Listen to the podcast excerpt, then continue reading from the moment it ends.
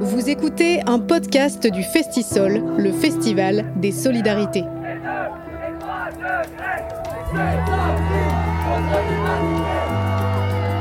Les podcasts du Festisol, les solidarités dans vos oreilles. solidarité, solidarité avec les réfugiés. Transformons notre monde. Pour un climat de solidarité, pratiquons une activité militante régulière.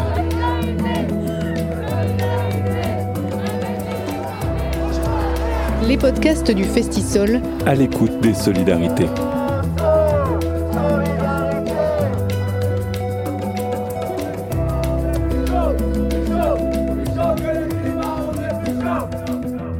Bonjour à toutes et à tous, bienvenue dans les podcasts du Festisol. Aujourd'hui, nous parlons du lien entre écologie et pauvreté. Les dérèglements climatiques touchent d'abord les populations les plus précaires et pas seulement en France, mais partout dans le monde.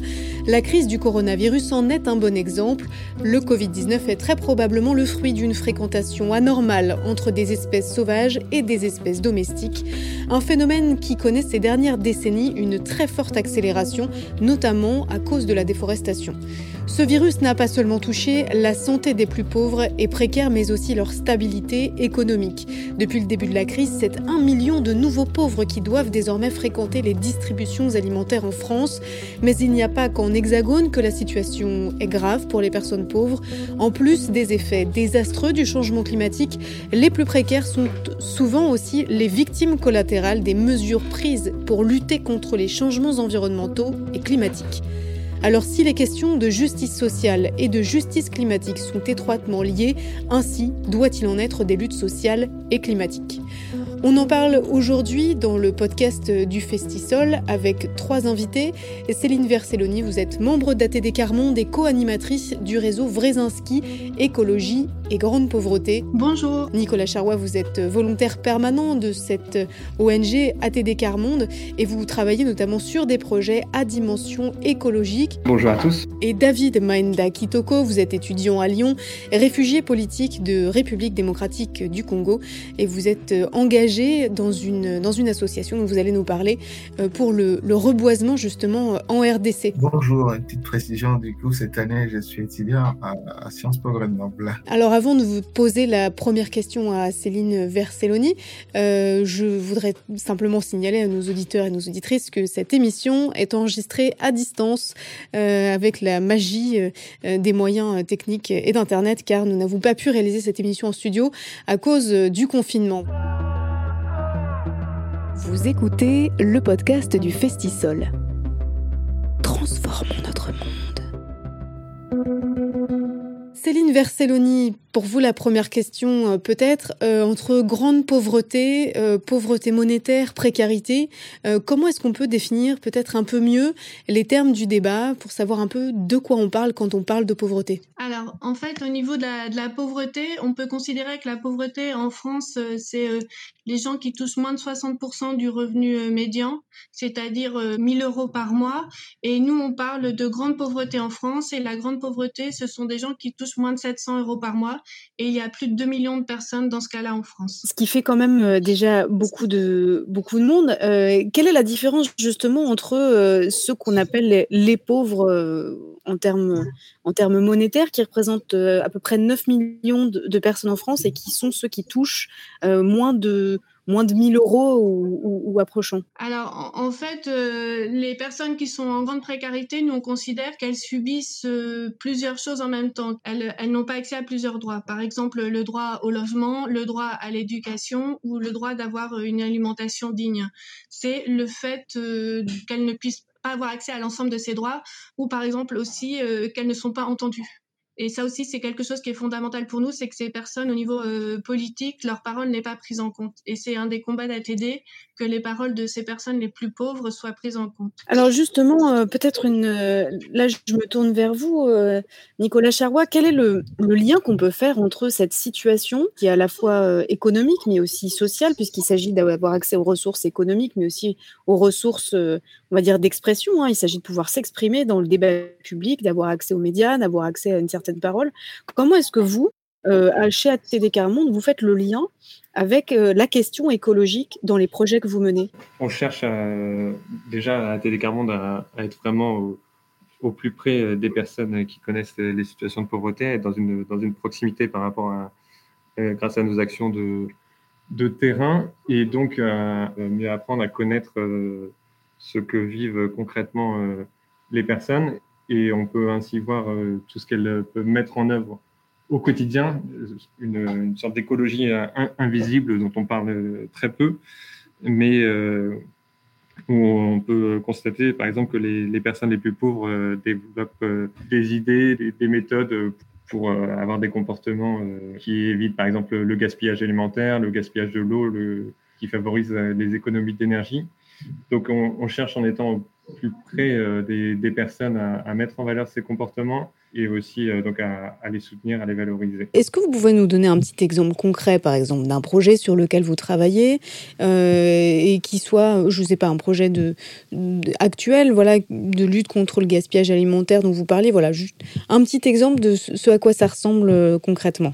Bah, concrètement, par exemple, donc moi je, travaille à Noisy-le-Grand en Seine-Saint-Denis où on a un centre d'hébergement. On accompagne donc des, des familles qui sont en grande précarité euh, qui n'avaient pas de logement stable auparavant. Et euh, on a la chance d'avoir un, terrain euh, sur le site où on peut avoir des, jardins. et donc, on, cultive, on cultive ces jardins avec les familles. Et avec les, récoltes, on, organise des ateliers, des ateliers cuisine pour, par exemple, fabriquer des petits pots pour, pour les bébés ou fabriquer du pain aussi. Euh. Mmh, donc vraiment quelque chose qui est axé sur le, faire soi-même et la capacité aussi à, fabriquer tout seul. Je, voudrais d'abord, euh, Céline Verselloni, savoir un peu comment vous, parce que vous êtes ATD Carmonde, mais vous avez aussi la casquette du réseau Wrezinski. Alors, est-ce que vous pouvez nous expliquer rapidement de quoi il s'agit, puisque c'est justement tout l'enjeu de ce réseau, c'est d'articuler ces deux questions de l'écologie et de la grande pauvreté euh, vraiment dans la perspective de, transformer la société. Alors, est-ce que vous pouvez nous expliquer un petit peu de quoi, de quoi il s'agit? Alors, le réseau Wrezinski Écologie et Grande Pauvreté, donc les réseaux Wrezinski, ce sont des réseaux euh, créés par ATD. Wrezinski, c'est le, le fondateur d'ATD Carmonde. C'est des réseaux qui relient des professionnels et euh, des personnes très impliquées dans ATD pour parler d'un sujet en particulier. Donc là, le sujet, c'est écologie et grande pauvreté parce que nous, on, s'est rendu compte que, donc avec euh, par exemple les marches pour le climat, toutes les initiatives qui ont été faites par les associations euh, climat, euh, les personnes en grande précarité n'y étaient pas présentes et elles n'y trouvaient pas forcément trop leur place. Donc le but de ce réseau, c'est vraiment de, de réfléchir à comment créer des liens et comment euh, faire euh, qu'il y ait une possibilité justement de convergence entre la lutte primaire d'ATD, donc de lutte contre la grande pauvreté, et en même temps la lutte pour les problèmes climatiques, qui est fondamentale pour la survie de voilà bah, de l'humanité sur la Terre. Donc voilà. Donc on essaye vraiment. Le but c'est de, de réfléchir sur ce deux thématiques et que malgré le paradoxe dont on disait euh, euh, que c'est les moins responsables qui sont les plus touchés. Euh, justement, à partir de ce paradoxe, on essaye vraiment de, de construire quelque chose et de faire qu'on arrive à, à mettre ensemble des gens qui n'ont pas forcément l'habitude de travailler ensemble. Et voilà, c'est le plus important si c'est pour atteindre aussi. Qu'est-ce que vous voulez dire par des gens qui n'ont pas l'habitude de travailler ensemble? Est-ce que euh, dans les réseaux justement euh, associatifs ou d'aide aux plus démunis, on n'a pas l'habitude de se poser cette question de l'écologie? Non, c'est plutôt euh, dans les réseaux écologie et tout ça, on a moins l'habitude de prendre en compte et d'écouter la parole des plus précaires. Est-ce que ce serait parce que l'écologie, c'est entre guillemets, bien sûr, euh, quelque chose qui est plutôt euh, euh, défendu par des classes supérieures, ceux qu'on appelle méchamment les, bobos de l'écologie, qui ont du coup un niveau de vie qui leur permet justement de se poser la question. C'est ça le problème? En fait, la question aussi, c'est que quand on travaille, et ça a t'aider à vraiment l'habitude de ça, quand on travaille avec les personnes en précarité, il faut aussi prendre le temps. Et, euh, et, et, avec le, le, climat, on sent bien qu'il y a une urgence, mais nous, on, se dit, ce le message qu'on veut faire passer, c'est qu'il ne faut pas confondre urgence et précipitation. parce que c'est un enjeu tellement important pour, euh, pour tout le monde qu'il ne faut pas laisser une partie de la population euh, de côté dans, sur cet enjeu-là. Et donc les plus pauvres ont vraiment des choses à nous apprendre. Mais euh, c'est pas. En fait, ce qu'il faut bien comprendre, c'est qu'on peut pas leur demander euh, une fois en une heure, bon, quelle est la problématique et quel est le lien entre l'écologie et grande pauvreté. C'est vraiment un, un, travail de longue haleine et il faut euh, mettre en place des projets. C'est pour ça qu'en ce moment, à TD aussi, on est en train de, de mettre en place euh, un projet qui s'appelle euh, le Labo d'idées avec des personnes qui connaissent la grande pauvreté. Et euh, pour rebondir sur l'actualité, par exemple le confinement, on se rend compte que à cause du confinement, par exemple, vous voyez là, on est en train de discuter alors qu'on s'est jamais vu, on se connaît pas, et, nous, a priori, on, y arrive, alors que des gens qui ont en grande précarité, qui ont moins l'habitude de ça, et eh ben cette façon de communiquer en une, une première fois, c'est pas possible. Donc il y a vraiment un travail euh, important à faire de bah voilà de mise en confiance parce que c'est des personnes aussi souvent qui ont été euh, dans leur enfance ou toute leur vie tout, tout au long de leur vie qui ont eu euh, dont la confiance a été mise en échec en fait où on leur a dit on va arriver à faire des choses avec vous pour vous et tout ça et que finalement ça s'est pas produit et, et donc il y a de la déception et tout ça. Donc voilà il y a vraiment du travail à long terme et c'est ce travail à long terme qui est important et qu'il faut qu'on qu'on fasse comprendre euh, voilà aux Oui, autres puis, associations. cette question du, du langage utilisé, notamment dans- avec toutes les, les, données scientifiques, euh, quand, on entend parler des rapports du GIEC, etc., qui contribuent parfois à, faire que les, personnes euh, euh, très pauvres, qui n'ont pas forcément eu la chance de, faire des études supérieures, etc., ne se sentent pas légitimes pour intervenir. Donc, c'est vraiment un, point d'attention qu'on a tous à, à avoir. Et c'est vrai qu'il y a des, il y a, des outils euh, de plus en plus intéressants qui se mettent en place. euh, Il y la fresque du climat, etc. Mais même un outil comme la fresque du climat euh, reste euh, assez, euh, assez complexe dans son utilisation. Alors, peut-être vous pourriez juste expliquer en quelques mots ce dont il s'agit, puisque c'est, je suis pas sûre que ce soit forcément en clair pour tout le monde. Qu'est-ce que c'est la fresque du climat? Eh ben, la, la fresque du climat, c'est une animation qui a été développée donc, par, par l'association du même nom, hein, qui permet de reconstituer à partir d'un jeu avec des cartes l'enchaînement des causes et des conséquences du réchauffement climatique avec l'impact sur les activités humaines qui sont à la fois au début de la chaîne et puis qui sont impactées aussi en, fin de chaîne avec euh, les, phénomènes aussi de rétroaction, des phénomènes qui en impactent d'autres et des choses qui, euh, qui s'enchaînent. Des rapports de cause à effet, euh, en, quelque sorte. Alors, je, voudrais revenir un peu plus tard sur cette question de la légitimité, justement, à prendre la parole dans l'espace public, parce que c'est un enjeu crucial. Mais je vais passer la parole à David Main Kitoko, puisque vous, vous êtes étudiant en France, mais vous êtes également euh, militant et vous êtes également engagé, mais pas en France, plutôt euh, en République démocratique du Congo, le pays d'où vous venez. Alors, est-ce que vous pouvez nous expliquer un petit peu ce qui, dans votre parcours, euh, vous a justement poussé à cet engagement? Parce que la question de la déforestation en, RDC, c'est vraiment un enjeu crucial. Euh, La RDC, c'est, euh, après le Brésil, le pays champion du monde de la déforestation. hein. Il y a une forêt tropicale assez gigantesque qui, est, qui est très en danger. Alors, voilà, qu'est-ce qui, vous, dans votre parcours personnel, vous a justement entraîné dans ce combat-là contre la déforestation? Merci hein, pour, euh, pour l'invitation. Alors, effectivement, moi, je suis réfugié euh, politique, euh, j'ai 25 ans, je n'ai pas fui tout seul. Je me considère un peu comme chanceux parce que moi, je, je suis né avec mes parents et toute ma famille est plus ou moins en vie et en sécurité pour le moment.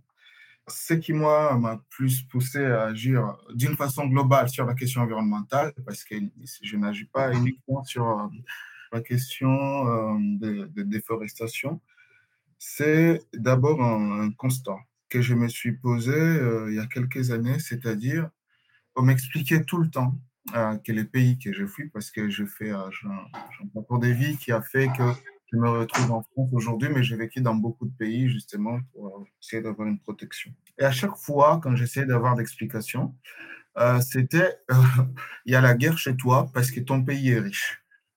Et il se trouve que du coup, moi j'ai vécu dans des pays en paix et ils sont beaucoup plus riches que mon propre pays. Donc ça me causait, euh, on va dire, un, un problème. C'est que je ne voyais pas de lien entre cette richesse supposée et la guerre et la paix ailleurs, etc. Puis je me suis encore plus interrogé parce que je devenais de plus en plus sensible au discours du changement climatique. Et donc, à un moment donné, j'ai failli, je voulais agir.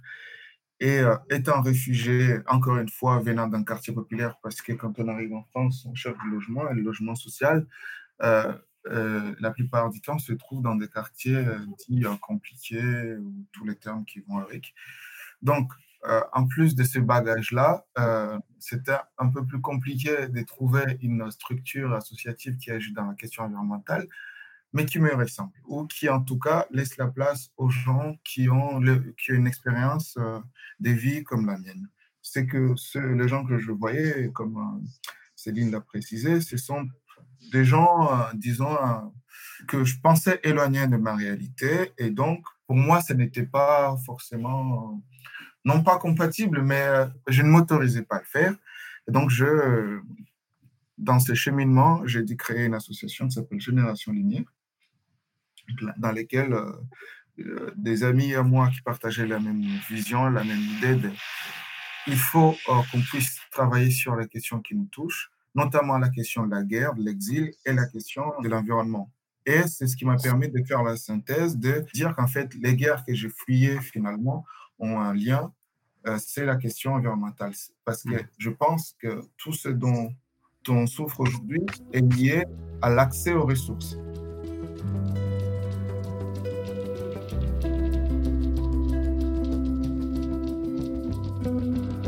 Intervention de Christelle, militante Carmonde, lors de la rencontre du réseau Écologie le 3 octobre 2020.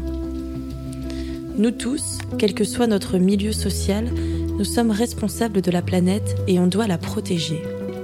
J'ai conscience du problème des ressources. Comment des personnes peuvent aller vers l'écologie quand elles ont des problèmes de ressources? Il y a des choses qu'elles font déjà sans s'en rendre compte. Ça donne du sens à sa vie d'agir pour la planète. Quand on a des ennuis dans la tête, c'est parfois difficile de faire des choses, mais il suffit de faire un petit pas pour commencer. Je fais partie des gens d'en bas, ceux qu'on ne veut pas entendre. Pour moi, il est urgent d'agir, pour nos enfants et petits-enfants, pour les générations futures. Ce qui est vital pour un être humain, c'est l'eau, la nourriture, l'habitat, les forêts, la mer, pouvoir se réchauffer, pouvoir s'habiller, pouvoir se soigner en cas de maladie, et le lien social entre les êtres humains et la nature. On ne peut pas se séparer des arbres, car c'est notre oxygène, ni de l'eau, car sans eau, euh, il n'y a plus de vie. Si on continue comme ça, l'eau deviendra aussi chère que l'or. On ne peut pas se séparer des êtres vivants des airs, des terres et des mers, car nous ne faisons qu'un avec l'univers.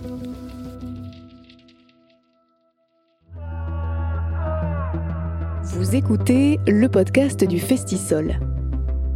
Transformons notre monde la question à laquelle je voulais, euh, je voulais arriver justement euh, avec vous, puisque le, euh, le, les, inégalités, vous le disiez, sont extrêmement fortes en République démocratique du Congo. Euh, elles se creusent partout ailleurs. Euh, elles se creusent aussi en RDC, mais elles se creusent partout ailleurs. Pourtant, effectivement, euh, il y a des richesses assez conséquentes. Alors, pour vous, qu'est-ce qui fait qu'on est un bon militant de l'écologie en RDC Est-ce que c'est justement le fait d'être concerné par ces problématiques de déforestation? Ou bien au contraire, est-ce que les habitants et habitantes qui sont les plus touchés sont paralysés ou dans l'incapacité de se mobiliser car justement les effets de la déforestation vont les plonger dans la pauvreté et dans, et dans la survie en fait. Voilà, comment est-ce que vous, euh, vous, travaillez autour de cette contradiction qui fait bah, que parfois les gens concernés ne euh, sont pas forcément en capacité de militer, de se défendre et puis de s'engager euh, pour leurs propres intérêts? D'abord, ce n'est pas une contradiction pour nous c'est tout à fait lié. Euh, la question ben, justement des inégalités, des guerres, des, de, de pauvreté et la crise euh, environnementale. C'est ce qui nous motive à aller parler aux gens, puisque en fait, c'est vrai que le lien n'est pas fait immédiatement. et je voulais encore vous préciser que je n'agis pas uniquement en RDC, puisque je suis en France et j'essaie de faire le pont. Et c'est intéressant de faire ce pont-là parce que les ressources de la RDC dont on parle, la plupart des endroits où ces ressources-là sont utilisées, c'est en majorité dans des pays dits riches, dont, dont la France. Dont la France, oui, qui est un gros client, effectivement, euh, notamment du bois qui provient des, des forêts. Euh. du bois, mais également surtout des, produits nécessaires pour les nouvelles technologies notamment les coltans et les cobayes. Mais du coup, qui sont les militants et militantes qui sont à vos côtés dans cette euh, organisation Génération Lumière? Quels sont les profils des gens qui militent dans votre organisation? À 80% des gens qui sont avec nous, ce sont des jeunes comme moi, qui ont euh, nos marre de la guerre, qui sont nés dans la guerre et qui, qui ont grandi et qui continuent de vivre. Et qui ne vont pas uniquement s'interroger euh, sur juste la question de la démocratie, ou la question uniquement de la pauvreté, mais qui vont essayer de, trouver les réelles causes de, tout ça, parce que pour nous, la pauvreté ou la guerre, ce ne sont que des conséquences de quelque chose, et, et on va donc essayer d'agir sur cette question-là. Donc, j'ai envie de dire, c'est des gens euh, simples, et, et c'est ce qui fait notre force, puisque comme on est leur fils, leur fille euh, des gens, on va parler à la population et ce qui permet qu'on euh, on fait nos actions avec euh, tout le monde. Euh, lorsqu'on a, on a fait, on agit dans une ville qui s'appelle Ouvira, qui est une ville qui se trouve au sud Kivu, traversée par le lac Tanganyika. On a planté plus de 25 000 arbres en, 2018-2019. Et ces arbres-là, ce n'est pas les 15 personnes de l'association qui l'ont fait, c'est euh, j'ai envie de dire, toutes les forces de cette ville qui se sont mobilisées par le fait qu'ils se sont sentis impliqués dans, dans ce qu'on faisait. Et parce qu'il y a eu un travail, euh, euh, je ne sais plus si c'est Lynn ou c'est Nicolas qui le disait, c'est un travail de longue haleine d'explication et de débat. C'est-à-dire que nous, quand on va parler aux gens, même ici, je le vois, des Congolais ou d'autres personnes qui vont participer à nos conférences, qu'on fait des conférences qui s'appellent nos Congonophones, où on explique ce qui se trouve, la réalité derrière nos produits électroniques. Et, nous, on, leur dit que la solution serait de prendre en compte les, problématiques environnementales. Et ils nous disent non, la première question qu'on doit se poser, c'est la question de la faim, la question de la sécurité, et, etc. Et donc, nous, ce qu'on va faire, on va faire un lien entre, entre toutes ces questions-là. Mhm. Alors, Céline euh, Verselloni, est-ce que quel est le problème, en fait, de considérer qu'il euh, y a des priorités, euh, c'est soit il faut avoir quelque chose dans son assiette, soit il faut se préoccuper de l'écologie, mais bon, les deux en même temps, tout ça est un peu, euh, tout ça n'est pas forcément le même problème. Comment vous faites justement, vous, pour argumenter dans ce sens-là, c'est-à-dire en disant, mais la question, c'est pas seulement celle de savoir ce qu'on a dans l'assiette, c'est celle aussi de, euh, de, des conditions qui permettent de produire ce qui un jour arrivera dans l'assiette de chacun et de chacune. En fait, ça concerne autant les pauvres que les riches. Comment vous faites pour argumenter et pour corréler justement ces deux, ces deux questions?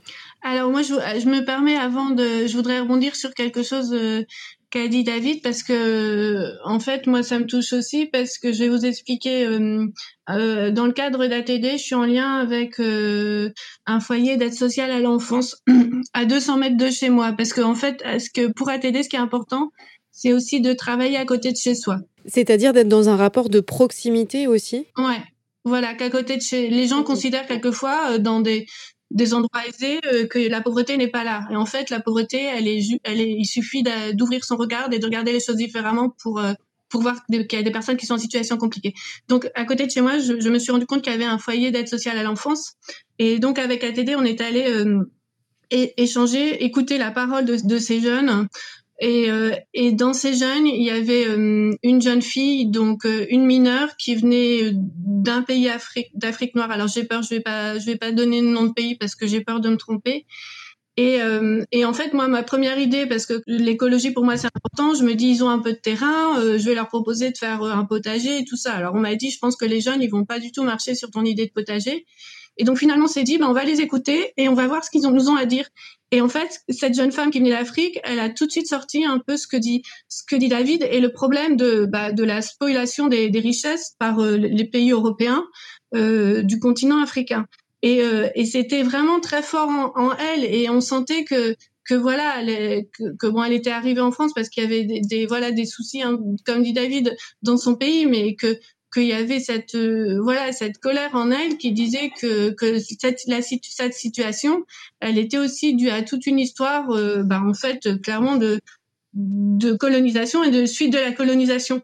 Et donc finalement moi j'étais arrivée avec mon idée de potager et je suis revenue avec euh, ce que m'a sorti cette jeune femme et je trouve que c'était vraiment très fort. Et donc il y a aussi ce décalage parfois euh, au départ. Donc, euh, donc c'est ça aussi, c'est vraiment écouter ce que les personnes ont à dire en fait. Et souvent, on a des idées préconçues. On a bon ATD lutte vraiment pour tout ce qui est, ce qu'on dit aussi les idées fausses. Et, et, donc voilà, pour moi, ça c'est super important. Comment est-ce que, euh, en fait, on lit les deux questions? Produire, produire, euh, produire intelligemment, c'est-à-dire pas produire euh, en tuant la planète et en contribuant au réchauffement climatique, mais produire de façon à ce que euh, tous et toutes, des plus pauvres aux plus, plus riches, puissent se nourrir. Est-ce que ça, ça, ça peut être un bon argument? Oui, ce que j'aime beaucoup chez ATD, c'est qu'on est sur plein de fronts pour euh, vraiment lutter pour tous les droits en même temps. Par exemple, on n'est pas que sur le droit au logement. Et ça, c'est pour nous, c'est fondamental. C'est que on peut pas différencier les droits. Tous les droits sont importants. Et par exemple, donc à ATD, il y a le droit d'avoir un emploi. Il y a le projet en ce moment territoire euh, zéro chômeur de longue durée. Donc là, c'est un projet pour lequel, euh, en fait, on propose aux personnes un emploi par rapport à ce qu'ils connaissent. Et en fait, on s'est rendu compte c'était pas le but au départ, mais que la majorité des emplois créés, en fait, sont des emplois euh, en lien avec l'écologie ou qui n'engendrent pas de contraintes supplémentaires sur le climat. Parce qu'on se retrouve avec des gens qui font du maraîchage, avec des gens qui font des ressourceries, et tout ça, ça n'a pas été volontaire, mais on s'est rendu compte de ça. Et c'est le fait aussi de faire de l'emploi local et de pas délocaliser l'emploi. Rien qu'avec euh, cet axe-là, de travailler avec les personnes et de travailler avec les besoins et de travailler avec ce qu'elles veulent faire, finalement, on arrive à créer euh, des conditions de, de, bah, production euh, de proximité et, euh, et au plus près des gens. Donc pour nous, c'est vraiment important de partir des personnes. Justement, ça me ça m'amène à la question de la répartition euh, en, réalité, puisque donc ATD Carmonde fait partie des organisations qui ont été reçues par euh, le Premier ministre Jean Castex, d'abord le 2 octobre et puis ensuite le 17 octobre dernier, euh, justement pour parler de cette question de, de crise sociale qui, qui accompagne, je dirais, la crise du coronavirus, et a été demandé lors de, cette, de ces deux rendez-vous la hausse des minima sociaux. Donc là, on parle vraiment du, cas français, mais euh, donc les minima sociaux, pour rappel, c'est euh, ce qu'on appelle l'APA, donc l'aide pour les personnes euh, handicapées, le RSA, le minimum vieillesse, etc. Et puis a été demandé également une ouverture du RSA à partir de 18 ans, ce qui n'est pas tout à fait le cas aujourd'hui. Alors, je vais, je plutôt me tourner vers Nicolas Charrois.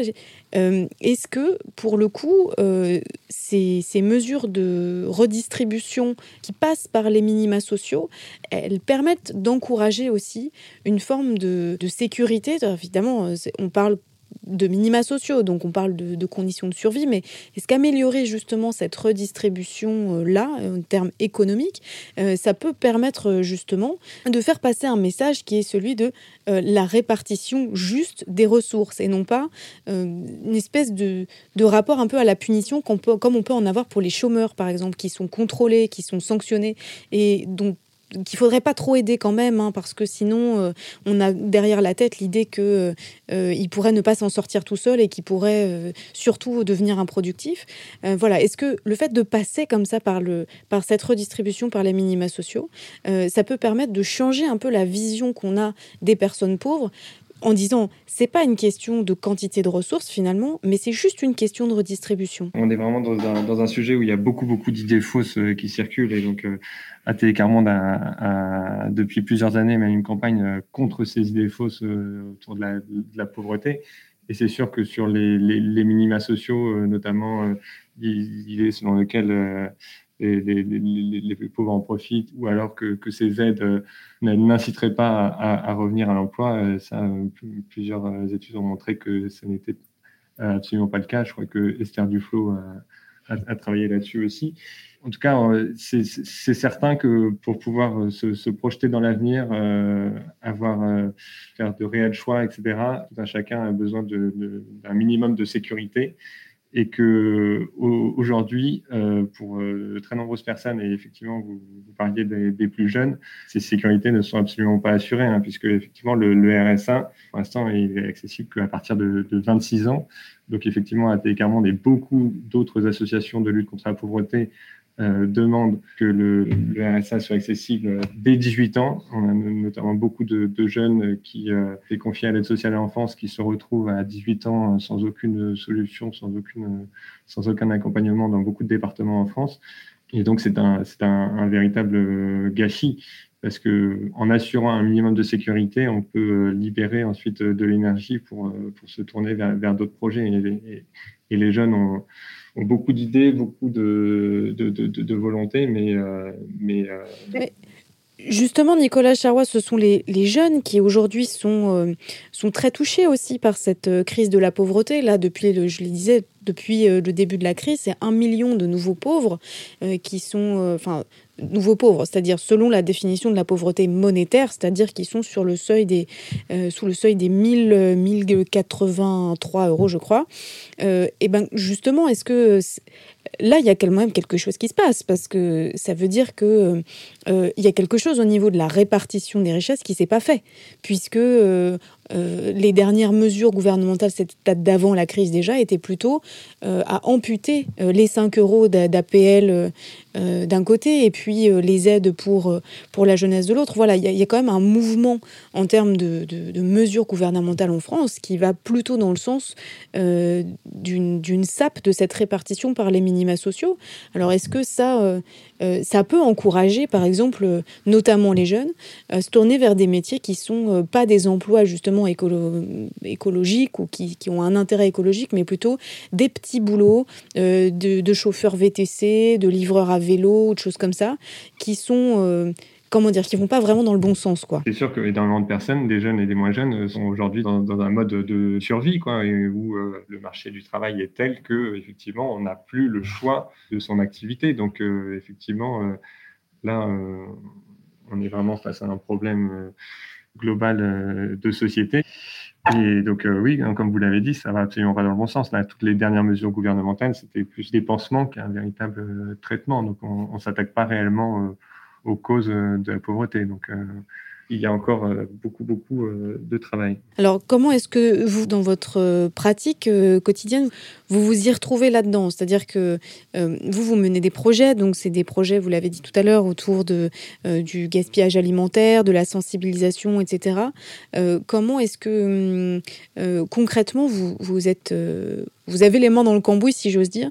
Est-ce que ça vous permet aussi, ces, ces projets-là, d'installer des pratiques dont vous espérez peut-être qu'elles débouchent sur des emplois ou sur des, ou sur des, sur des boulots, hein, qui ne soient pas des petits boulots justement, mais qui soient qui soient des vrais métiers. Est-ce que ça fait partie de vos, de vos ambitions, de vos perspectives, euh, voilà, des choses qui, vous, qui sont importantes dans les projets que vous menez? Ça fait partie euh, des rêves, mais euh, aujourd'hui, la, réalité est quand même un peu plus terne parce que ce qu'on constate concrètement, moi je suis dans, dans le cadre de, de la Seine-Saint-Denis, des quartiers très très urbanisés avec peu d'accès à la nature, avec des personnes voilà, qui sont, comme je disais avant, plus dans un mode de survie, de petits boulots, soit de travail au noir, soit d'intérim, etc et donc des personnes qui concrètement ont, assez peu de temps, sachant qu'il y a, des, soucis familiaux comme tout un chacun euh, qui pèsent aussi sur le quotidien, donc euh, des personnes qui ont assez peu de temps pour rejoindre ces projets euh, qui pourtant pourraient les intéresser. Donc, donc, ça, c'est une difficulté. Après, il y a, il y a vraiment une autre difficulté. Justement, qu'est-ce qui fait force de mobilisation, justement? Qu'est-ce qui fonctionne? Qu'est-ce qui marche? Qu'est-ce qui touche, justement? de, rejoindre les personnes dans ce qui peut les, les intéresser concrètement. Donc, par exemple, euh, au moment du premier confinement, euh, effectivement, il y avait cette pénurie euh, de masques et ben là, on, effectivement, on a pu mettre en place des ateliers couture en s'appuyant sur les personnes qui s'y connaissent bien pour, pour produire ici localement des masques et puis les, les pouvoir en, en donner euh, à toutes les familles, à toutes les personnes euh, qui n'en avaient pas. Donc il y, avait aussi l'exemple de fabrication de, petits pots pour bébés. on sait que l'alimentation pour les nourrissons, c'est quand même pas donné dans les supermarchés, alors qu'en fait, en, se mettant ensemble, à partir de, quelques légumes du jardin, on peut faire un grand nombre de, de, petits pots et, euh, et, puis ainsi développer euh, la solidarité. Il y, a, certaines personnes qui sont venues aussi, qui, n'avaient pas de bébé, mais qui sont venues, qui ont contribué et qui, ont, donné euh, à d'autres dans un hôtel social proche, etc. Voilà, c'est vraiment partir aussi de, du quotidien. Quoi. Vous écoutez le podcast du Festisol. Transformons notre monde. Je participe au tri des déchets je privilégie euh, les achats locaux, car j'ai de la chance de vivre dans une petite ville, à Bruz, en Ille-et-Vilaine, près de Rennes. Il y a un marché le vendredi matin où des producteurs vendent des produits locaux pas plus chers qu'au supermarché. Et je fais attention à ce qu'il n'y ait pas de produits chimiques ou autres, comme l'huile de palme qui détruit les forêts et les animaux. J'essaie de réduire la viande. J'en mange beaucoup moins, mais un peu quand même, car sinon j'ai des carences en fer. Si je vais dans les supermarchés, c'est parce qu'ils ont des articles sous verre ou dans des cartons. Quand je fais mes courses, j'essaie de réduire au maximum le plastique et les emballages. Tout cela prend du temps. Ça fait deux, trois ans que j'en ai pris conscience. J'ai mis bien une, voire deux années à vraiment réussir à baisser mes déchets. On nous fait croire plein de choses par le biais des publicités. À l'époque, ma poubelle, c'était 30 litres de déchets par semaine. Aujourd'hui, c'est seulement 20 litres. J'ai aussi Facebook et je fais passer des messages pour sensibiliser mon entourage sur ces questions. J'en parle à mes enfants, à mes petits-enfants. Mon frère, Brahim, a d'ailleurs créé son entreprise pour faire de la permaculture. Le virus nous apprend beaucoup de choses. Tant qu'on détruira la planète, les virus resteront là. On peut les attraper et en mourir. Ils nous séparent aussi entre membres d'une même famille et entre amis.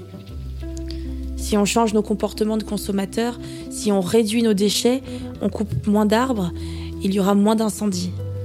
Si on détruit les forêts, si on produit beaucoup de plastique, si on fait beaucoup d'élevage intensif, les animaux se rapprochent les uns des autres, ce qui provoque des virus. Les virus viennent de la manière dont on traite l'environnement. Il faut se dire que nos vies sont des miracles fragiles. C'est pour ça qu'il faut qu'on se batte. Intervention de Christelle, militante Carmonde, lors de la rencontre du réseau Écologie le 3 octobre 2020.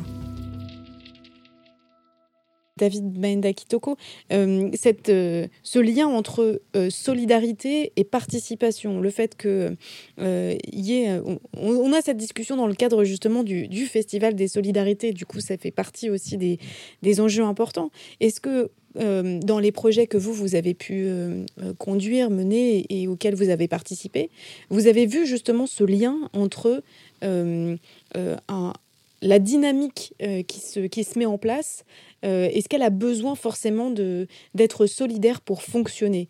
Ou est-ce que, euh, voilà, parfois euh, les gens viennent parce qu'ils ont un intérêt, un intérêt économique, etc. Voilà, comment est-ce que ça fonctionne pour vous, cette dimension de la solidarité dans, dans la dynamique d'un projet qui se met en place et puis qui commence à, à prendre vraiment racine? D'abord, nous, pensons justement que nous ne pourrons pas nous en sortir, en tout cas, de toute cette crise, sans sursaut de solidarité. Donc, euh, c'est vraiment un élément important qu'on va essayer de mettre en avant, ou en tout cas dans toutes nos actions, on ne peut pas l'ignorer.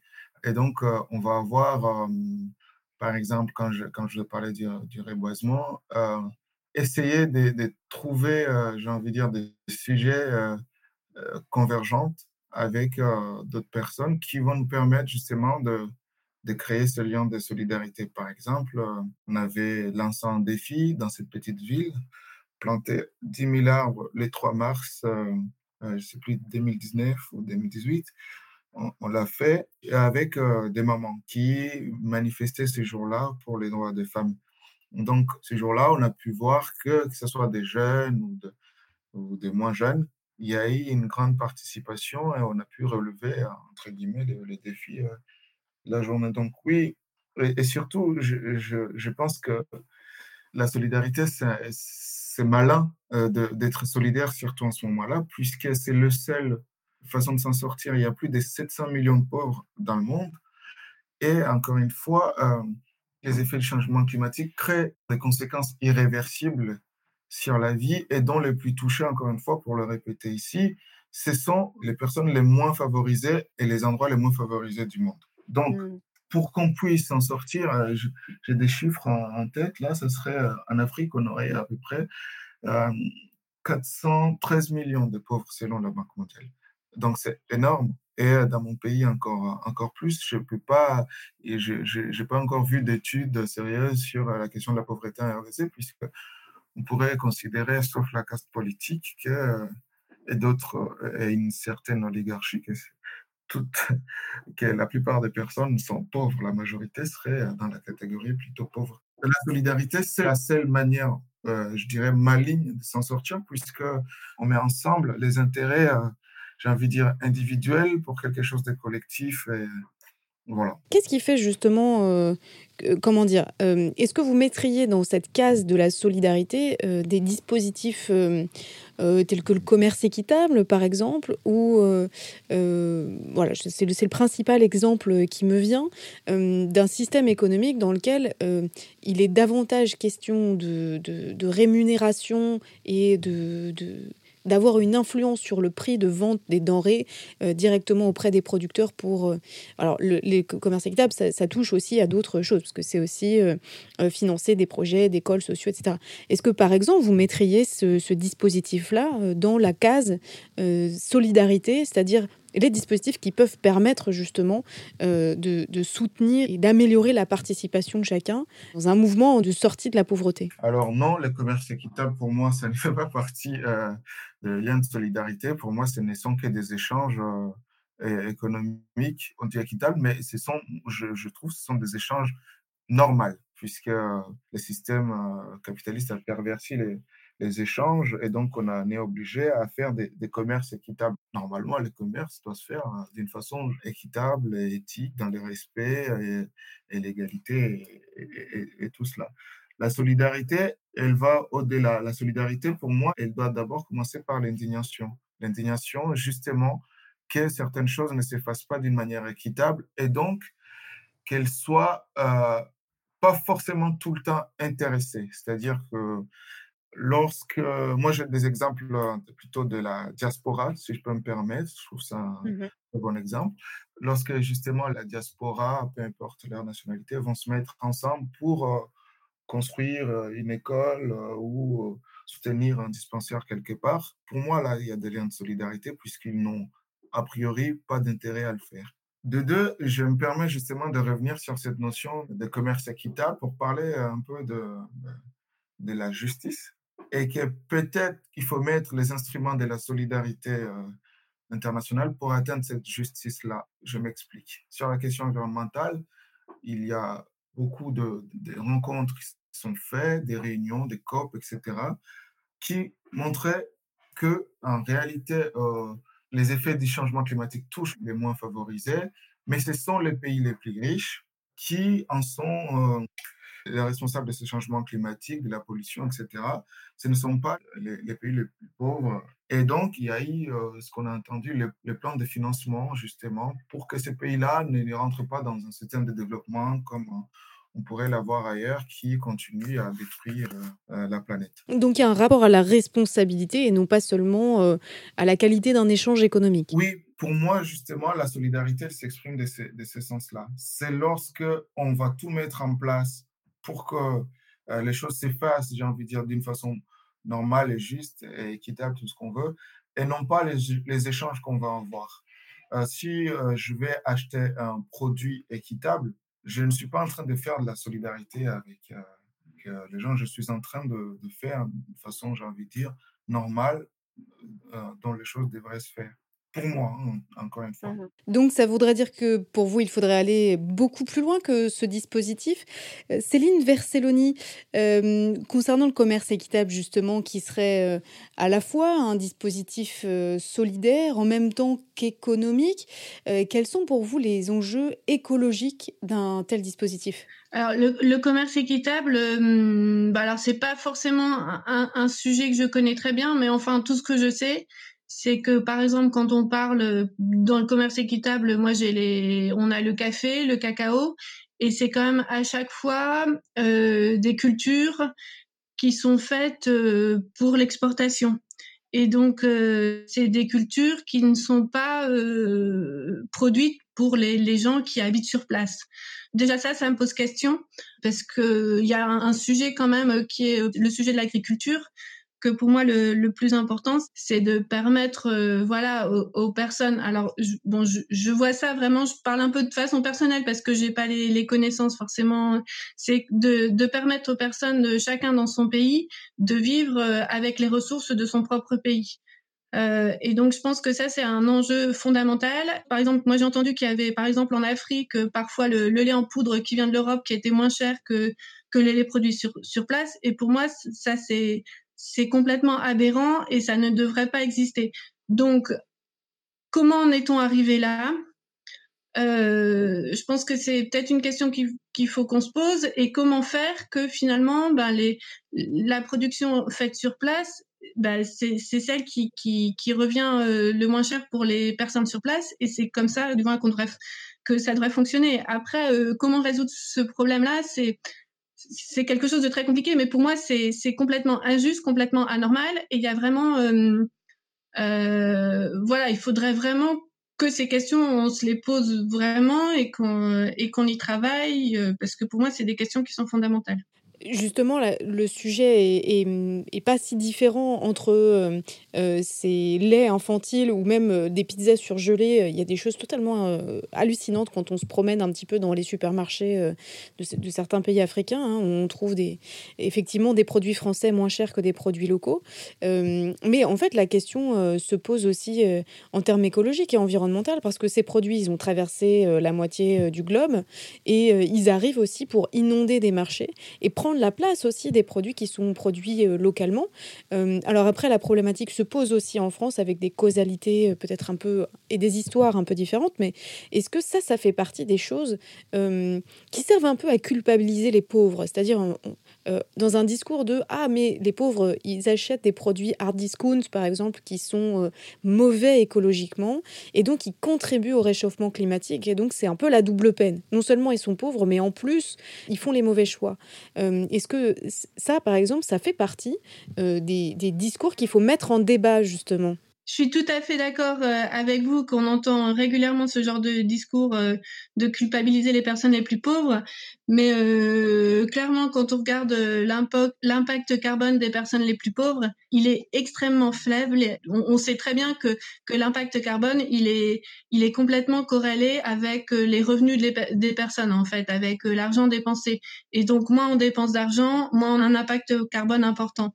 Et il suffit par exemple de citer un exemple, c'est en France euh, l'impact carbone, euh, le premier secteur, c'est les transports en résumé euh, l'avion et la voiture.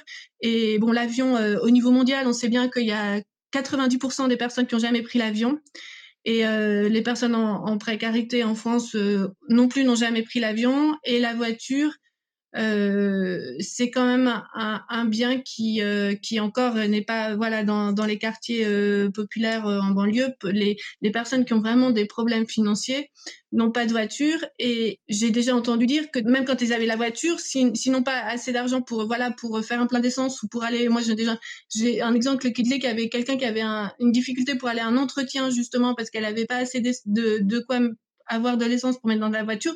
Donc je pense qu'il faut vraiment pas, et ça c'est une idée fausse que, nous voulons, euh, sur lequel nous voulons lutter à t'aider, c'est que les personnes en grande précarité, ce ne sont vraiment pas elles qui sont à l'origine du dérèglement climatique, parce qu'il suffit de voir que l'impact carbone est complètement corrélé avec euh, la consommation et le revenu des personnes. Vous écoutez un podcast du Festisol, le son des alternatives. Ce n'est pas nous qui gaspillons le plus, ce sont les industriels et les multinationales qui nous empêchent d'avancer sur la réduction des déchets et le respect de la planète. Ce sont aussi ceux qui nous gouvernent, qui ne se sentent pas responsables de l'environnement, car ils sont guidés par l'argent et le pouvoir. Il y a déjà pas mal d'actions qui sont mises en route par quelques citoyens, mais il faut plus de personnes sur le terrain. Il ne faut pas attendre que le gouvernement fasse quelque chose. Je ne vois pas de projet concret de sa part, car l'État propose toujours des solutions pour dans 10 ou 20 ans. Il faut aller dans les quartiers, faire participer les personnes, créer des débats dans les lieux publics, faire des activités sur place, aller dans les écoles et les collèges, faire des actions dans les mairies, nettoyer les quartiers avec les habitants, parler avec les enfants à travers des livres et des jeux, aller se promener en forêt. Il faut que les gens changent leur mentalité. Intervention de Christelle, militante Carmonde, lors de la rencontre du réseau Écologie le 3 octobre 2020 ça me m'amène aussi euh, à, reprendre un peu euh, ce que vous disiez tout à l'heure euh, les uns et les autres sur la question de la légitimité et de l'implication justement des personnes pauvres dans ces dans ces enjeux et dans ces questions dont maintenant suite à notre discussion voilà on voit que c'est assez clairement ça ne se réglera pas à coup de, à coup de, dispositifs d'aide ponctuels ni à coup de de labels de commerce équitable ni dans les pays voilà, ni, dans certains pays, ni dans, ni dans les pays européens. Euh, mais justement, cette question de la légitimité, elle est importante parce que, euh, souvenez-vous, en 2018, il y a eu ce mouvement des Gilets jaunes qui euh, a, a, réagi justement à une taxe gasoil qui était une mesure qui devait permettre de financer une politique écologique. Et on a beaucoup dit à cette époque-là, oui, les Gilets jaunes ne sont pas écolos, ils veulent continuer à rouler en bagnole et au gasoil, etc. Or, c'était pas tellement ce qui se disait euh, sur, le, sur le terrain, sur les ronds-points. Il y a eu bien sûr ce genre de discours, mais il y avait aussi des gens qui disaient mais nous on est pour l'écologie, mais tout simplement on n'en a pas les moyens. Est-ce que euh, euh, vous sentez les uns les autres que ça a pu évoluer un petit peu ce sujet-là, ce, cette légitimité justement quand on est euh, une personne pauvre, une personne précaire, et qu'on met un gilet jaune et puis qu'on manifeste en disant mais moi j'ai le droit de vivre, j'ai quand même le droit à l'existence, euh, et euh, je suis pas contre l'écologie, au contraire, mais juste j'en ai pas les moyens.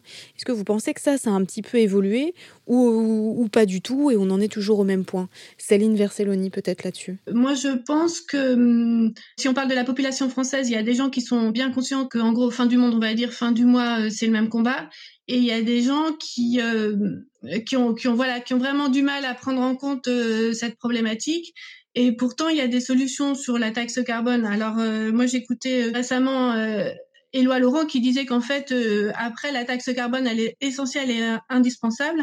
Après, il suffit de la redistribuer. C'est-à-dire qu'au niveau de la taxe carbone, il y a deux questions. Il y a la question des gens qui ont un faible revenu et il y a la question aussi des gens qui habitent en zone urbaine ou en zone rurale. Parce qu'en zone rurale, quand il n'y a pas de transport en commun et tout ça, il y a forcément un besoin euh, plus indispensable de la voiture. Donc, donc voilà, après cette taxe carbone, il y a vraiment un enjeu de redistribution.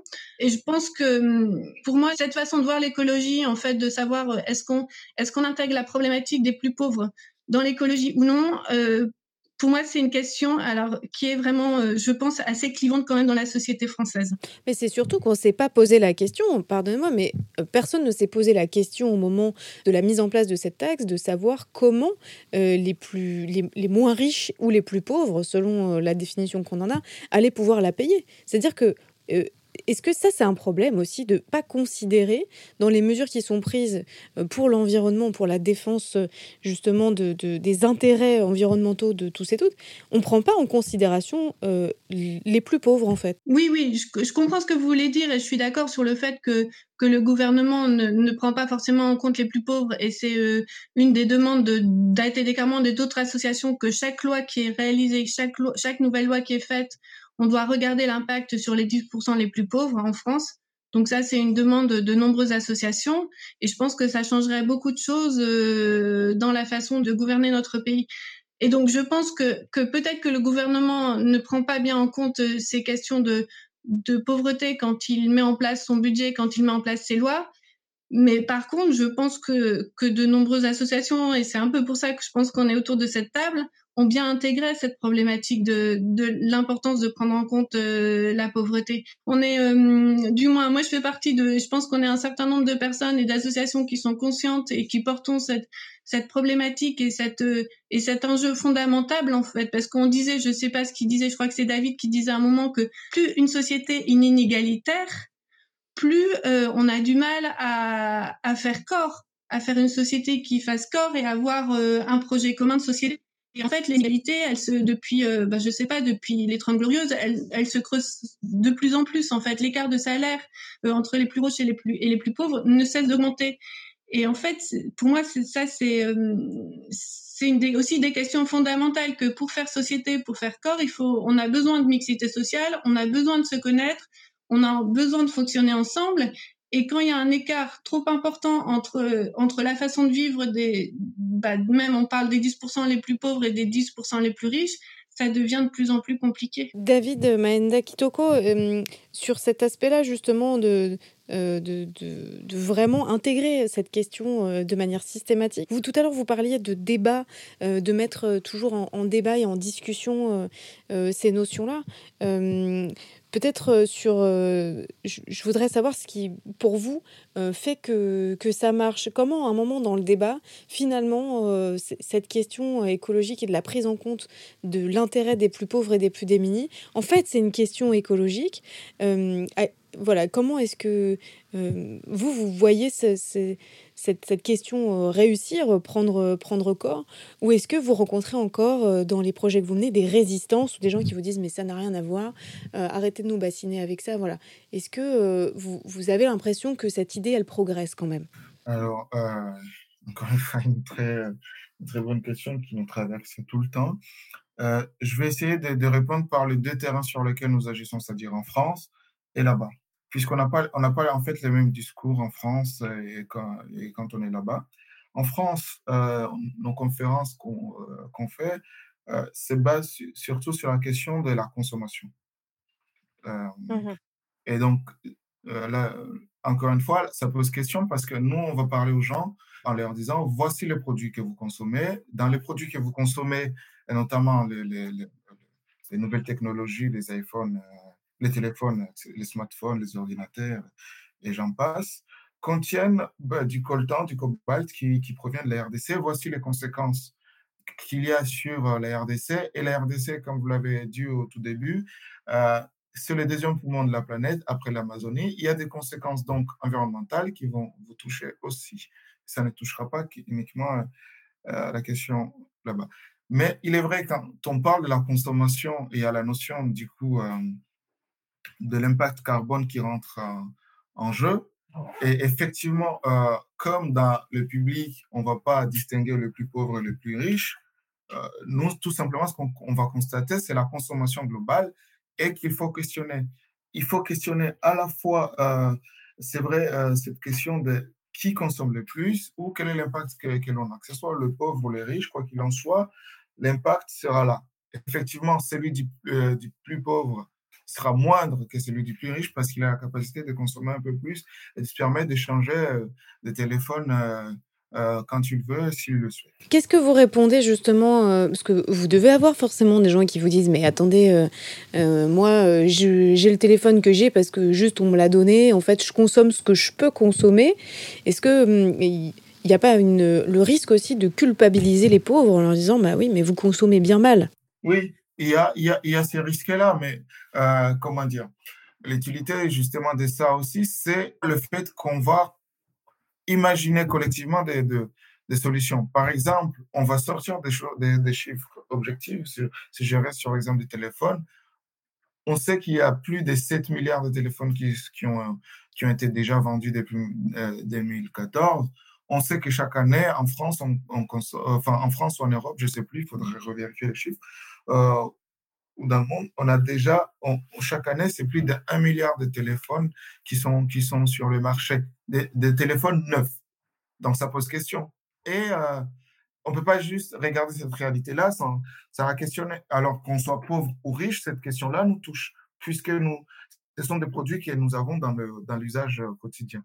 La deuxième chose, c'est également de parler à ceux qui ont les moyens, c'est-à-dire aux, plus riches, à, montrer qu'en réalité, euh, il n'est pas question de, euh, de, faire la morale aux, pauvres, puisque nous, si on veut consommer bio, on veut consommer, etc., euh, éthique, il y a un certain coût que certains ne peuvent pas se permettre. Et donc, il y a la question de la production, la question de la surproduction, la, question de, la logistique et, et, tout cela qui doit être mis en, mis en place. pour euh, donc les terrains au Congo, il se trouve que les publics et euh, même nos membres qui agissent sur ces questions-là peuvent rentrer dans la catégorie de pauvres. Donc, euh, le débat n'est plus le même du tout, puisque là, ça va être on fait ensemble pour notre propre intérêt, du coup. Puisque si on va parler aux, pêcheurs, etc., ou si on va, si on va planter les arbres, c'est pour éviter des éventuelles inondations, que, par exemple, là, pendant le premier confinement, dans la ville où on agissait, il y a eu une, inondation grave qui a détruit plus de 3500 foyers et qui a fait plus de 50 morts. Et ces gens-là, ce sont les moins bien protégés par ces effets du changement climatique. Donc là, l'argument n'est plus du tout le même. Ça va être, j'ai envie de dire, l'argument euh, environnemental là-bas, c'est un argument de survie. Et tout notre défi ici, c'est de montrer que même les pauvres, la question environnementale doit leur parler un peu plus ou leur, sont, ce sont les plus concernés. Parce que je vous disais dans le début que euh, j'ai vécu euh, jusqu'à il y a peut-être huit mois euh, depuis que je suis en France, euh, dans, les quartiers euh, dits populaires, on était à côté de l'autoroute. Donc les gens qui vont développer les maladies causées par la pollution, etc., ce sont malheureusement, encore une fois, les, pauvres. Et donc, une fois qu'on a démontré ça, c'est une, manière d'impliquer un peu plus les personnes concernées et de pas dissocier le combat. dire que agir pour la question environnementale n'est pas antinomique avec la question de la réduction des inégalités, bien au contraire. Donc c'est à la fois une question de, de légitimité, puisque ce sont leurs intérêts qui sont menacés, une question d'autodéfense aussi euh, face euh, à, des, à des grandes entreprises qui parfois, euh, qui même très souvent n'en ont pas grand-chose à faire. Je pense notamment à la problématique du sable sur les, sur les côtes. Bon, il y a, y, a, y, a, y a tellement de problèmes qu'il serait impossible de les lister tous ici. Mais... Pardon, l'objectif c'est de démontrer que euh, en réalité, ce n'est pas une question de qui est riche, qui est pauvre dans la société, mais c'est une question de comment est-ce que ces richesses-là sont réparties sur, euh, sur la société et comment est-ce qu'on met en place des mesures, j'ai envie de dire, comment est-ce que la question de, de la réparation ne soit plus tabou, en fait? Est-ce que du coup ça veut dire que la grosse question, la question principale, et ce que peut apporter en fait l'écologie, c'est une autre façon de considérer la ressource. c'est on sortirait un petit peu du siècle, siècle dernier avec l'idée que finalement on est on est tous très forts quand on arrive à s'accaparer des ressources. Aujourd'hui, la question écologique repose complètement à l'envers ce sujet. Il est plus question de s'accaparer des ressources qui sont, un, limitées, euh, deux, euh, extraites n'importe comment et qui, détruisent la planète.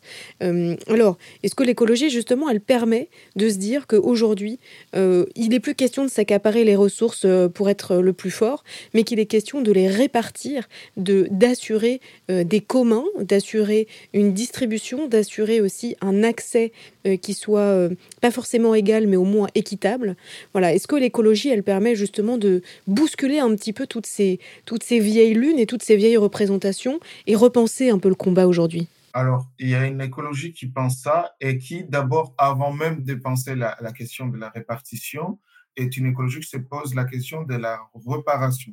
Pour moi, c'est très important parce que on peut pas tout de suite commencer à, imaginer une espèce, d'égalité ou d'équité sans avoir pensé tous les écarts qui ont été creusés euh, depuis euh, fort longtemps. Comme, euh, Bien sûr, on ne peut pas repartir sur une espèce de table rase qui n'existe pas. Ça n'est pas possible. Sinon, on, on, on, se trompe et on va tout droit dans le mur. Là, je, pense je parle de, de l'écologie décoloniale, justement, qui va questionner euh, toutes les pratiques écologiques, les discours écologiques, etc. On va justement en reparler. Ce sera l'objet d'un autre podcast du Festisol dans lequel on abordera spécifiquement cette question de l'écologie décoloniale. Très bien pour moi, c'est, il, y a, cette image euh, qui s'est passée il y a un an, je pense, où il y avait euh, deux jeunes euh, donc, qui agissaient sur la question environnementale. Donc, il y avait Greta Thunberg et les autres Européens. Il y avait une jeune Ougandaise qui était, qui était là-bas et il y a un photographe qui les prenait en photo un peu pour les nouvelles figures des jeunes qui agissent sur la question environnementale. Et dans le montage, le photographe, je pense qu'il n'a pas fait exprès, mais enfin, ne s'est pas posé la question à enlever cette fille-là. Mhm. Il l'a gommé de la photographie, effectivement. Il y a une question d'invisibilisation qui existe et ce n'est pas uniquement la question de ne pas voir les personnes, c'est invisibiliser les, dommages qui ont été créés et donc c'est dire qu'on va tout de suite partir sur, sur les bonnes bases. Non, pour moi, il faut d'abord commencer par la réparation.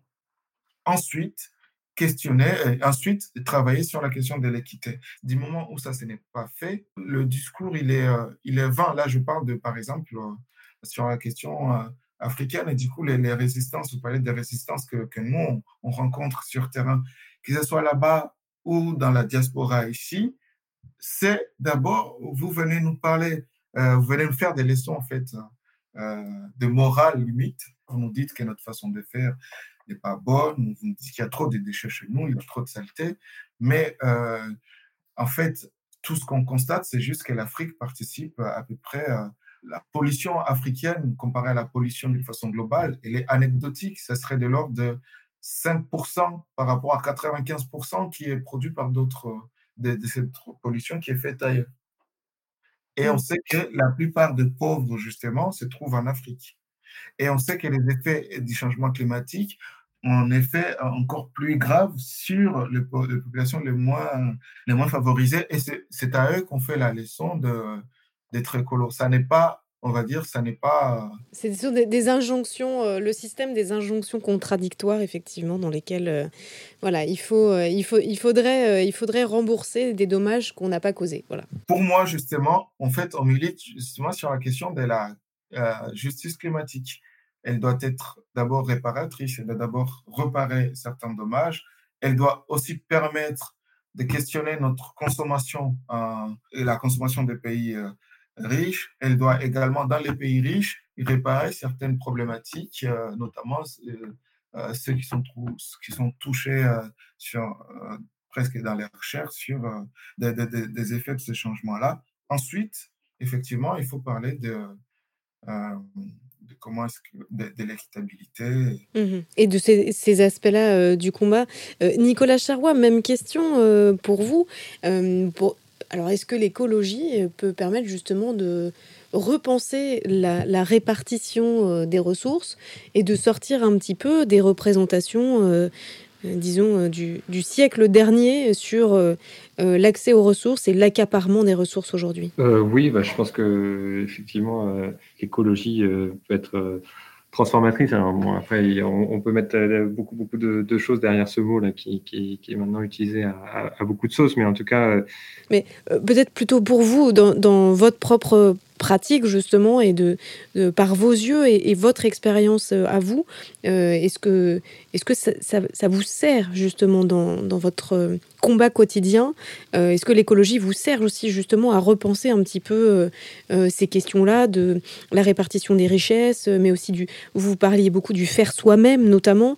Voilà, c'est l'écologie, elle fonctionne à cet endroit-là pour vous. Oui, tout à fait. C'est vraiment en, repartant des besoins concrets des personnes et des, des ressources existantes autour de soi, voilà, qu'on peut qu'on peut revenir dans des euh, dans les situations où, où, le bon sens prévaut, hein, parce que depuis tout à l'heure, on parle beaucoup de, de, comportement des personnes, de consommation, etc. Mais on, on a assez peu pointé le, le, le rôle euh, de la publicité, du marketing, etc. Et toutes ces injonctions à, à, à toujours acheter des, des, des, nouveaux produits, etc., dont on ne sait pas comment ils sont produits, etc. Donc, il y a vraiment euh, quelque chose à, redécouvrir aussi autour du plaisir euh, de faire par soi-même, de prendre conscience qu'en en fait, euh, il y, a, des petites choses qu'on peut facilement euh, produire ou à, à, portée de main. Dans le, centre d'hébergement où je travaille, on, a mis en place là, depuis deux ans un, petit poulailler donc, c'est un émerveillement pour les enfants qui viennent de, voilà, de se rendre compte que effectivement, eh ben, les œufs, euh, ça vient des poules, c'est pas fabriqué dans une usine, c'est naturel. Et c'est les poules qui pondent des œufs et avec lesquels on peut ensuite fabriquer des bons gâteaux, etc. Donc, il y a vraiment ce besoin de, de reconnexion à la nature, au local et euh, aux, besoins euh, concrets des gens euh, sans qu'on leur dicte ce qu'ils ont à consommer. Oui, ça rejoint aussi ce que disait David Maenda Kitoko il y a quelques minutes, c'est-à-dire que la valeur de ce qui est produit, ça, ça n'est pas juste une question d'échange économique, c'est aussi une question de travail, d'implication, de conditions de production et que tout ceci doit entrer en ligne de compte et que, bon, voilà, c'est aussi, on n'a pas non plus nécessairement besoin de de, laisser euh, euh, les, grandes entreprises agro-industrielles euh, nous montrer que tout est magique et que les chocapics poussent sur les arbres, pour faire court. Et que ça, est-ce que c'est ça aussi le, combat aujourd'hui ou la force des discours écologiques au pluriel de remettre, de casser un peu ce côté magique du capitalisme et de dire non, en fait, ce qui est produit, il faut que ce soit réparti et qu'il faut cesser de culpabiliser les gens et, et, et on peut donner de la valeur ou mettre une valeur différente euh, sur ce, qui est produit. Euh, Oui, euh, il y a effectivement il faut vraiment pas se limiter à la question de, la valeur monétaire. Il y, a, beaucoup de choses qui rentrent en ligne de compte quand on produit quelque chose. Et le fait de, faire par soi-même, ça, ça crée aussi de, la, cohésion, de, la fierté. C'est les, les, ateliers cuisine qu'on peut organiser de temps en temps Ici, euh, ça permet vraiment euh, un échange entre des personnes qui sont parfois de cultures, d'origine euh, très diverses. Donc, effectivement, on rentre vraiment dans une, dans une autre façon de voir et où on essaye d'aller non seulement à l'encontre des, discours culpabilisants, mais aussi de montrer qu'il peut y avoir du positif dans l'écologie, que c'est pas d'arrêter de voir l'écologie uniquement comme sous un spectre euh, pessimiste, fait de privation, d'austérité, etc. Euh, il y a vraiment aussi euh, beaucoup d'aspects positifs qu'on a besoin de, redécouvrir. Céline Charrois, peut-être pour vous le, mot de la fin, sur, car l'heure tourne malheureusement sur cette même question pour vous, encore une fois, mais voilà, est-ce que pour vous le, les discours écologiques ou l'écologie, je ne sais pas comment il faut l'appeler, mais euh, voilà, permet justement d'entrer un peu dans une nouvelle ère de la représentation et, de repenser un petit peu euh, euh, la répartition des richesses qui concernent quand même les, les personnes pauvres, puisque ce sont eux qui en sont privés en, premier lieu. Voilà. Est-ce que pour vous, l'écologie peut vraiment mettre un, petit coup de pied dans, le, dans la fourmilière et permettre de repenser un peu toutes ces questions aujourd'hui? Oui, je suis tout à fait d'accord et je voulais parler, en fait, je voulais mettre en avant euh, un lieu euh, très important pour ATD Carmonde. C'est aussi euh, ATD Carmonde a une grande maison dans le Jura, donc une maison qui s'appelle La Bise et qui permet euh, aux familles en grande précarité de d'aller en vacances et de se retrouver ensemble en famille. quelquefois, souvent, c'est même des familles séparées avec des enfants placés. Et c'est un lieu justement où où l'écologie est présente au quotidien tout le temps, mais elle n'est pas forcément nommée, mais euh, où les gens mangent local, où les gens ont accès à la nature, où euh, il y a tout un réseau de personnes, par exemple, il y a des voilà, il y a des pommiers, il y a du jus de pomme qui est fait, et c'est justement aussi une, une prise différente sur le temps. Et euh, comme disait bien Nicolas aussi, de d'éviter aussi de, de voilà de, de cette injonction à l'hyperconsommation tout le temps que qu'un autre de, mode de vie existe aussi et que voilà, je pense que c'est ça aussi important que l'écologie nous permet de, de se rendre compte qu'on peut, voilà, que, la transformation est nécessaire de notre monde et qu'elle passe par euh, un autre système qui, est, euh, qui ne met pas en avant euh, l'hyperconsommation. Et donc il faut revenir voilà, des choses différentes. Merci beaucoup à tous les trois d'avoir participé à cette euh, émission autour de l'écologie et de la pauvreté. Euh, donc je pourrais synthétiser rapidement euh, nos échanges en disant que le salut ne viendra pas de la morale que l'on fait aux plus pauvres, mais bien d'un autre modèle de production qui repensera tous les échanges économiques du local au global, qui passera aussi par le faire soi-même, par l'autodéfense et puis par la levée de d'un certain couvercle, si je puis dire, sur ces impensés coloniaux et la spoliation des ressources. Je vous remercie à nouveau tous les trois d'avoir participé à ces échanges que nous avons dans le cadre du Festival des Solidarités, hein, pour lequel nous enregistrons toute une série de podcasts. Vous pouvez d'ailleurs retrouver le premier épisode consacré aux migrations environnementales euh, qui est déjà diffusé, déjà disponible. Hein. Vous pouvez aller euh, y jeter une oreille et puis euh, il y en aura trois autres que vous pourrez écouter sur différents sujets passionnants, l'écoféminisme, mais aussi l'écologie décoloniale. Voilà, tout ceci est à retrouver sur le site du Festisol. Euh, je rappelle que vous étiez euh, en, j'allais dire en faux direct, mais non, c'était pas en faux direct, c'était euh, virtuellement présent dans ce studio puisque nous avons enregistré cette émission à distance. Céline Verselloni, membre d'ATD Carmonde, co-animatrice du réseau Vrezinski Écologie et grande pauvreté. Nicolas Charrois, vous êtes volontaire permanent d'ATD Carmonde et vous travaillez notamment sur des projets euh, des projets écologiques euh, au sein d'ATD Carmonde. Et puis David Baenda Kitoko, vous êtes étudiant, euh, non plus à Lyon mais à Grenoble, réfugié politique de République démocratique du Congo. Et vous êtes notamment engagé pour le reboisement en RDC. Merci à nouveau à tous les trois et à très bientôt dans les podcasts du Festisol. Vous écoutez le podcast du Festisol.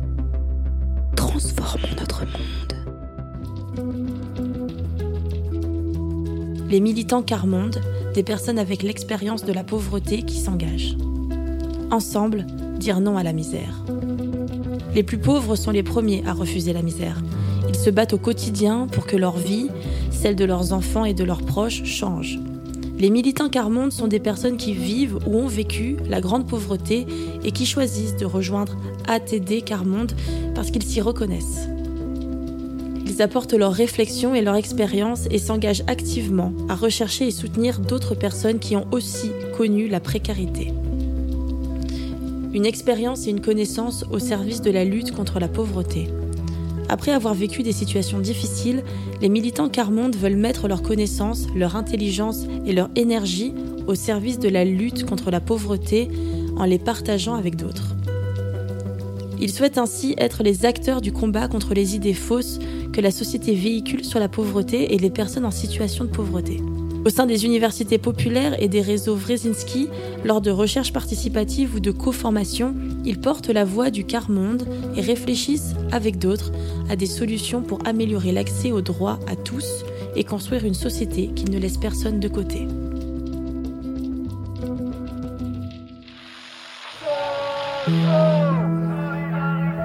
Vous écoutez le podcast du Festisol.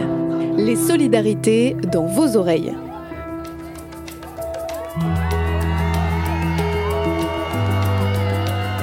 Les podcasts du Festisol, le festival qui fait parler ensemble les solidarités. Solidarité Solidarité avec les réfugiés Transformons notre monde. Pour un climat de solidarité, pratiquons une activité militante régulière. Solidarité